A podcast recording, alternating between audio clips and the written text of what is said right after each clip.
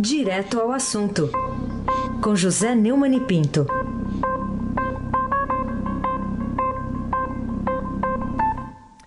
Oi, Neumani, bom dia. Bom dia, Carolina Ercolim, Tintim por Tintim. Bom dia, Almirante Nelson. Feliz porque o Grêmio ganhou. Olha o Almirante Nelson comemorando aí com a sirene aí do, é, do pedalinho. Bom dia, Diego Henrique de Carvalho. Bom dia, Moacir Biasi. Bom dia, Clã Bonfim, Emanuel Alice Isadora. Bom dia, ouvinte da Rádio Eldorado, 107,3 FM. Alô, Carolina Ercolim, Tintim por Tintim. Eu quero saber o que, que você achou mais importante, o que chamou mais sua atenção ao ler as notícias sobre a celebração desse acordo é, em torno da candidatura do Tucano com o Centrão, né? O Tucano Geraldo Alckmin que é pré-candidato à presidência da República, dando atenção especial aos componentes da mesa da celebração. A celebração veio com o DEM, o PR, o PP, o PRB e o Solidariedade, cinco partidos. Bom, a primeira caracterização é que é uma espécie de reunião da escola de samba, dos Grêmio Reunido, é, dos mal lavados, todos suspeitos. O candidato, por exemplo, é, tá, tem que esclarecer uma investigação decorrente da Lava Jato, enviada à Justiça Eleitoral, acusação de Caixa 2. Não viu dizer que Caixa 2 não é crime. Caixa 2 é crime. Do lado esquerdo de Alckmin, no anúncio, estava o presidente do PP, Ciro Nogueira, denunciado ao Supremo Tribunal Federal, a acusação de recebimento de propina. Responde a outros inquéritos, foi alvo da Polícia Federal, acusado de obstrução de justiça. Bom, e estava o Paulinho da Força, o principal padrinho da candidatura, presidente de Solidariedade. Ele está sob investigação na operação Registro Espúrio, que apura fraudes em registros sindicais no Ministério do Trabalho e é investigado pela doação da Odebrecht. O presidente do PRB, o ex-ministro Marcos Pereira, participou do anúncio e é investigado com base nas delações da Odebrecht da JBS, sob acusação de receber propina, foi gravado pelo Joés Batista, teve essa honra, igual ao Temer.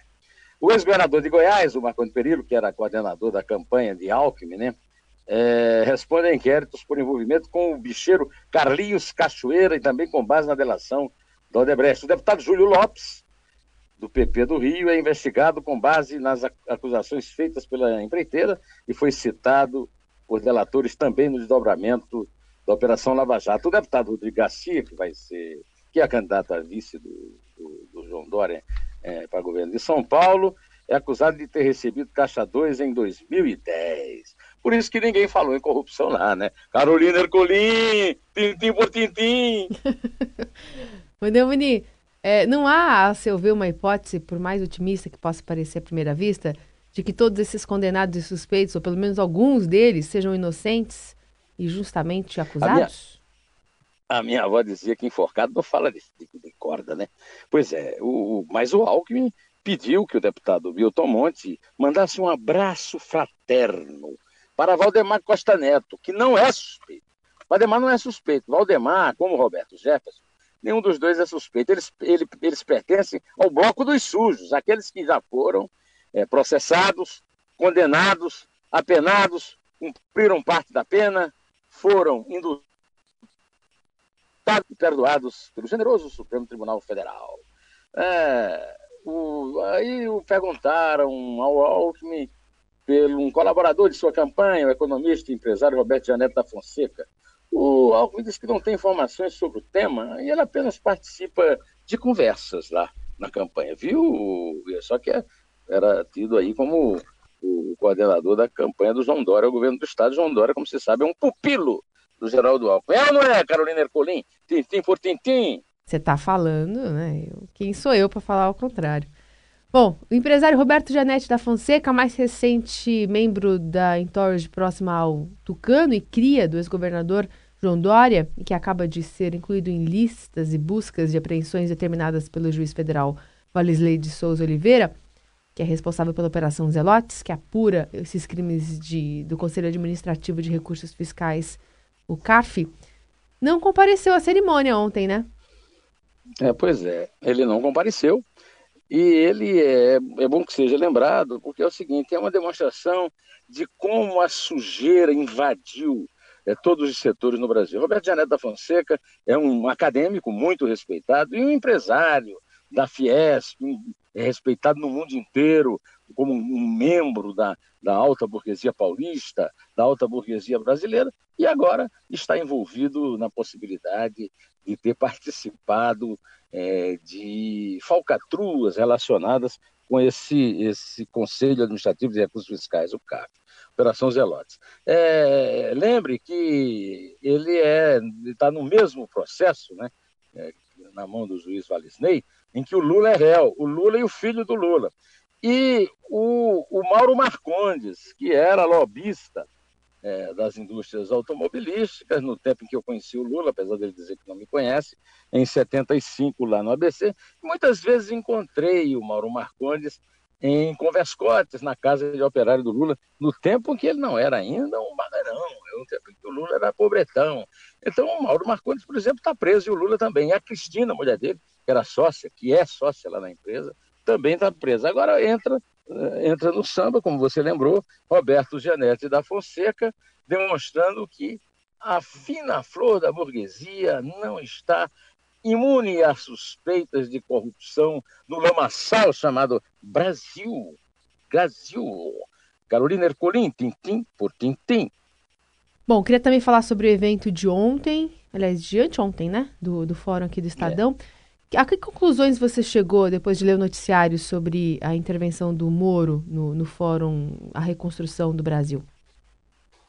É, o Moro mereceu até a chamada do Estadão, a manchete do Estadão de ontem, falando que é, as perspectivas sobre a eleição são as piores possíveis. Nós não temos. Quer dizer, havia uma expectativa, desde 2013, quando houve aquelas manifestações, né, de que a sociedade brasileira estava pronta para assumir o protagonismo na eleição presidencial e escolher um presidente, dando a legitimidade do voto direto, que ajudasse, é, que fizesse permanecer o trabalho, até reproduzisse o trabalho da Operação Lava Jato e operações congêneres, para combater a corrupção de verdade no Brasil. É a primeira vez na história que nós vemos empresários como Marcelo Odebrecht e, e chefões de quadrilhas partidárias como Lula, do PT, Palocci, etc., na cadeia. E tudo que nós vemos é o contrário. Né? E essa mesa formada para apoiar o Alckmin, ela é bastante sintomática para mostrar que o desengano do Moro é o desengano que vai se espalhar por toda a sociedade. Se olha o, a, a, perspectiva eleitoral, é a pior possível. Né? É, todos os candidatos são completamente omissos em relação às pautas bombas do Congresso, nenhum tem uma, um projeto para valer é, para resolver a questão da dívida pública. Então, nós estamos realmente no mato, em cima de uma árvore e acuados pela cachorrada, Carolina Corim. E o Moro é, apenas é, fez a constatação que eu, que você fazemos, é, eu ouço na rua o tempo todo quem é o seu candidato, em quem você vai votar. A minha resposta é não sei, estou esperando, vou decidir na última hora. Essa semana eu te falei ontem, né? eu entrevistei o ex-ministro da Justiça, Zé Paulo Cavalcante Filho, é, pernambucano, jurista, e perguntei a ele também, ele disse, não, eu vou decidir é, ali na última hora, pelo menos ruim. Então, nós estamos numa fase em que o desengano ocupa de vez a nossa... Eu até repito aqui a frase é, de um político que é marginal, está fora, não é marginal no sentido de bandido, está à margem dessa política oficial no Brasil, que é o Eduardo Jorge, que era, era ligado com o momento de ecologia, e que deu a definição precisa. O cidadão brasileiro está revoltado e omisso. Ele vai dormir revoltado e acorda omisso. E essa é a constatação do Moro, que brilhou realmente na sua participação no Fórum do Estadão e Unib sobre a reconstrução do Brasil. Carolina Ecolim, tintim por tintim. Bom, você deve ter visto aí no jornal, destaque hoje aqui no Estadão, na reportagem do Gilberto Amêndola e do Marcelo Uzacabe, falando do PDT, do Ciro, que está dando apoio agora ao Márcio França, né, pré-candidato ao governo aqui de São Paulo, em São Paulo. E é, a informação que a gente tem é que o, o presidente nacional do PDT, o Carlos Lupe, teria dito até assim, uma expressão Tô colocando mel pro Márcio França e eu espero que ele venha. O que, que você achou dessa junção? É, essa junção eu acho que é, que é natural. O Partido Socialista Brasileiro, que é uma obra do ex-governador de Pernambuco, Miguel Arraes, que foi herdada pelo seu neto Eduardo Campos, que morreu num acidente de avião, né? É um Partido Socialista Brasileiro é está perdendo assim o seu noivo, né? Desde os tempos do Arraes, que é o Lula. O Lula está preso, o Lula é inelegível, então aparece como opção o Ciro Gomes. E esse apoio ao Márcio França, que anda meio combalido, não, eu não diria, mesmo sendo governador, ele tenha qualquer favoritismo, a, algum favoritismo na eleição em São Paulo. Então, é essa, essa tentativa de levar a um apoio do PSDB ao Ciro através de uma apoiando o Márcio França, é uma jogada política válida. Aí também não tem ninguém limpo, não, viu? Todo mundo aí, né? O Carlos Lupe é suspeito, esse pessoal todo, o, PDT mandava antes no Ministério do Trabalho, ou seja, aí também está entre a escola de samba dos sujos e o, o bloco dos sujos e a escola de samba dos mal lavados, viu? Carolina Ercolim, tintim por tintim. O Ciro Gomes esteve nessa, nessa reunião, né, nessa, nessa parceria, nesse anúncio, e aí ele saiu atirando, quando questionado justamente sobre aquela entrevista que ele deu lá no Maranhão, que o Estadão repercutiu e acabou dando, dando ruim para ele, para digamos assim, para ficar leve. Eu, eu adoro a Carolina porque a Carolina compensa a minha dureza. Ela é, e, o meu peso, eu sou pesado e ela é leve. Então, para ficar leve, ficou ruim para ele. Na verdade, ele fez uma lambança, né? Ele, você está lembrando, você, nós já falamos duas vezes disso, anteontem e ontem, o Ciro disse simplesmente que se eleito, é, já não importa, né? É, se eleito, ele vai colocar os promotores e os juízes em sua caixinha. Eu fui lá no meu dicionário, lá no Aurélio, descobri que caixinha também pode ser propina, mas não acredito que ele tenha querido falar em propina. Agora, para tentar se justificar, o Ciro veio para cima, né, dizendo a liberdade de Lula só será restaurada com a restauração do Estado de Direito Democrático que perdemos na esteira de um golpe. Mas não é a liberdade de Lula, é a regularidade do império da lei. Ah, o comentário que eu tenho a fazer, enquanto eu vou falando aqui com você, na hora que o, o, o almirante localizar, é a gargalhada lá do, do, Como é que chama lá o nosso cachorro lá? Rabugento? Do, do, do Rabugento. É, Almirante, põe aí o Rabugento enquanto eu estou lendo aqui mais declarações. O Ciro disse sobre o Lula, no valor econômico, o seguinte: pode botar na hora que você quiser. O, o, botar é muito bom. Isso é para o Ciro, viu? Lula está atuando para si, a burocracia do PT está preocupada em manter a hegemonia no campo progressista e para eles qualquer negócio vale. Vamos supor que o senso comum tenha razão, que não vão deixar Lula ser candidato em função da ficha limpa. Então, o que eles estão planejando? Uma espécie de enganação, para, no limite, explorar um sentimento de frustração da população simpática a eles, com razão, simpática ao Lula, e aí fazer um presidente por procuração. O Brasil aguenta isso. O certo, Carolina, é que quem assumir a presidência da República em 2019, na verdade, né, não vai ter na caneta o poder de libertar o ex-presidente Luiz Inácio da Silva, como ele sugeriu, né? A, hipótese seria que o Lula se declarasse culpado nas sete ações penais que responde, né? ou até que seja condenado na, no chamado transitário e julgado, até o Supremo. Né? O, o, o, Carlos Veloso explicou ao Globo que o perdão presidencial só é concedido ao preso com processo encerrado, julgado em todas as instâncias da justiça e sem possibilidade de recurso. O presidente da República pode até indultar, mas só depois do trânsito em julgado da ação. Além disso, há todo um procedimento. É ouvido o Conselho Nacional Penitenciário, não se decide de um dia para outro. Olha, o, o, o Carolina, é, o, essa, é, nós vamos ver muito esse. Ontem a gente falou isso, né, Carolina? A gente vai ver muito esse filme. O Ciro fala uma besteira e depois é, repercute mal. Aí a culpa é da imprensa, o, o culpado é sempre o mordomo, no caso, o culpado é sempre o repórter, e ele termina, como diz o meu colega é, que está no, no, no órgão é, que compete conosco, o Josias de Souza, ele se enforca com a própria língua. Deve ser complicado se enfocar com a própria língua, mas o Ciro tem feito isso ao longo do tempo e ele sempre começa bem, né, na, na, nas pesquisas e termina afundando, fosse o praticar sincericídios. Ele é, o, o cangaciro, como disse aquele meu seguidor no, no, no Twitter, o cangaciro é o rei do sincericídio. Carolina Ercolim, Tintim por Tintim. Em que o depoimento mais recente colhido pelo delegado da Polícia Federal, Kleiber Malta, que é o responsável pelo inquérito que investiga. Não, eu, eu queria antes falar do Josué.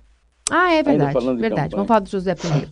Por que de repente eh, brotou eh, do anonimato essa flor do vice ideal da pessoa, né, do empresário mineiro Josué Gomes da Silva, que é sediado por Lula, Ciro e por fim apresentado como candidato a vice de Alckmin pelo eminente prócer do tal do Centrão, Paulinho da Força? E por que ele não deu bola, hein? É, ele é, está nos jornais hoje, no Estadão, é, por questões pessoais não posso aceitar.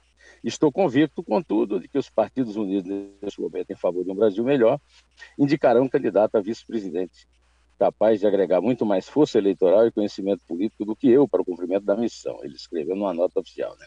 O Paulinho da Força trocou de mal com o Josué. Né? E daí? Quem inventou o Josué foi ele. Quem é o Josué? O Josué é, é um zero à esquerda, tanto no, na área empresarial quanto na política. Não tem explicação nenhuma para ele ter sido, de repente, a noiva favorita. Né? Olha, é, só mostra a pobreza que há no Brasil e, e, a incapacidade dos partidos políticos de apresentarem ao eleitor uma hipótese de candidatura, seja presidente, seja vice, que seja pelo menos aceitável, Carolina Ercolim, tintim por tintim, então, eu queria saber esse novo depoimento, né, é, em relação ao processo da investigação, na verdade, da possível cobrança de propinas do presidente Michel Temer em troca de favorecimento para empresas Rodrimar e Libra, né, em concessões do Porto de Santos e das doadoras de campanha também do MDBista. Tem recente depoimento lá ao delegado Cle Kleiber Malta, da Polícia Federal? É, no curso das investigações que envolve o Temer, empresários do ramo portuário, a Polícia Federal colheu um depoimento de uma nova testemunha na semana passada. E ela estabelece o possível caminho da propina de umas empresas do setor até o coronel João Batista Lima Filho, amigo amigão do, do Temer, investigado nesse inquérito dos portos, exatamente por ser o operador financeiro de Temer. No curso das investigações que envolvem o Temer, né, é, é, nesse depoimento, o Gabriel de Carvalho Jacinto contou que abriu empresas inativas para vendê-las a empresários brasileiros, entregou uma delas, a Eliland do Brasil, a empresa Ageplan, do Coronel Lima. A Polícia Federal descobriu a existência de um contrato que teve duração de 10 anos entre a Eliland do Brasil e a Rodrimar, concessionária do Porto de Santos, investigado por supostamente ter pago propina a Temer para obter benefícios do governo. Os investigadores apuram se a Geplan foi usada para captar propina e bancar despesas pessoais de Temer e seus familiares, como a reforma na casa da filha dele. O Temer pode ser investigado, mas não pode ser processado. Ele é presidente da República, só pode ser processado por crime que tenha cometido ao longo do exercício do mandato. Esse, inquérito foi fechado, ele vive reclamando isso, vive insistindo no inquérito, mas as evidências são tão óbvias que até o me calo por aqui, lembrando que, por exemplo, a Libra até hoje não pagou um centavo é, combinado das concessões, e isso está sendo discutido numa arbitragem muito fajuta, porque não é questão de arbitragem, tem que cobrar a dívida. E deu um milhão de reais à campanha do Temer e ao MDB, da mesma forma que a Rodrimar. Vamos esperar, a, a Polícia Federal já pediu muito adiamento, vamos esperar que ela conclua o inquérito, é, e, e depois, quando próximo presidente eleito em outubro assumir, ver o que, é que vai acontecer com o Temer quando ele já não será mais é, protegido pela, é, é, pela impunidade é, do foro privilegiado. Agora, como nós passamos aqui todo esse comentário só falando de palpites infelizes, eu me, me lembrei e gostaria de ouvir a inesquecível, a querida Aracide Almeida, interpretando o palpite infeliz do grande gênio, do grande mestre Noel Rosa, lá da Vila Isabel.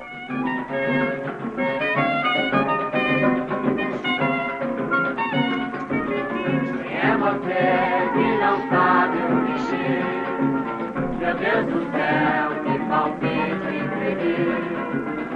Salve Estado, Salveiro, Bandeira, foi Valdo Cruz e Martins.